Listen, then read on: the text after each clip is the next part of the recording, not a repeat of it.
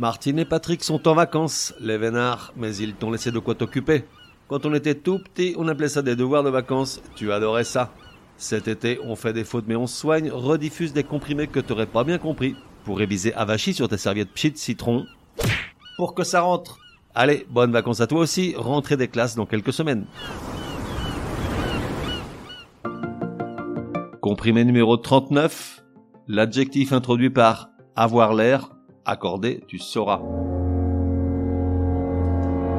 Alors là, ça rigole moins, car si la règle est franchement simple, la nuance de sens à laquelle elle fait appel ne saute pas toujours aux yeux, tout du moins pas immédiatement. En gros, l'adjectif qui suit l'expression avoir l'air peut s'accorder avec le sujet ou avec l'air. Dans quel cas? Si avoir l'air signifie sembler, alors l'accord se fait avec le sujet et si elle signifie avoir l'allure ou avoir un air, alors l'accord se fait avec le mot air. Vite quelques exemples car je sens que tu te bats en vrille. Lorsque Patrick annonce à Martine qu'il rentre en réunion et que ça va finir très tard, elle n'a pas l'air surprise. Il a souvent ce genre de réunion le vendredi soir.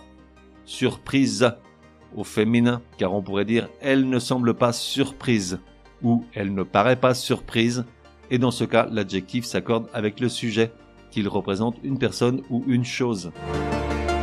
En revanche, et là c'est beaucoup plus délicat, la nuance est parfois ténue dans la phrase.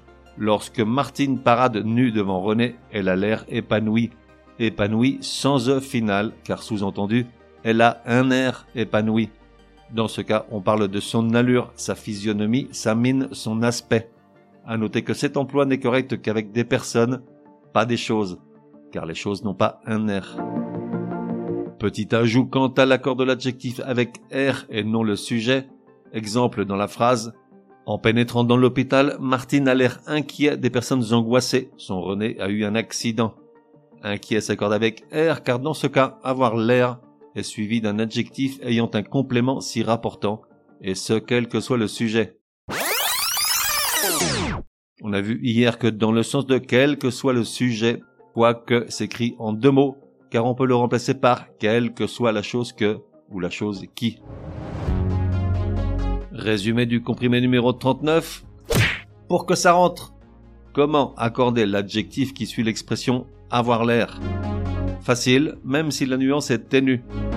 Si avoir l'air signifie sembler, paraître, alors l'accord se fait avec le sujet. Tandis que si elle signifie avoir l'allure ou avoir un air, alors l'accord se fait avec le mot air. Deux exemples pour bien faire la différence. René est en retard, Martine a l'air inquiète. Inquiète, T-E, accord avec Martine, car on pourrait dire Martine semble inquiète. En revanche, dans ses rêves, elle a la main posée sur l'avant-bras de son René qui l'amène vers l'hôtel.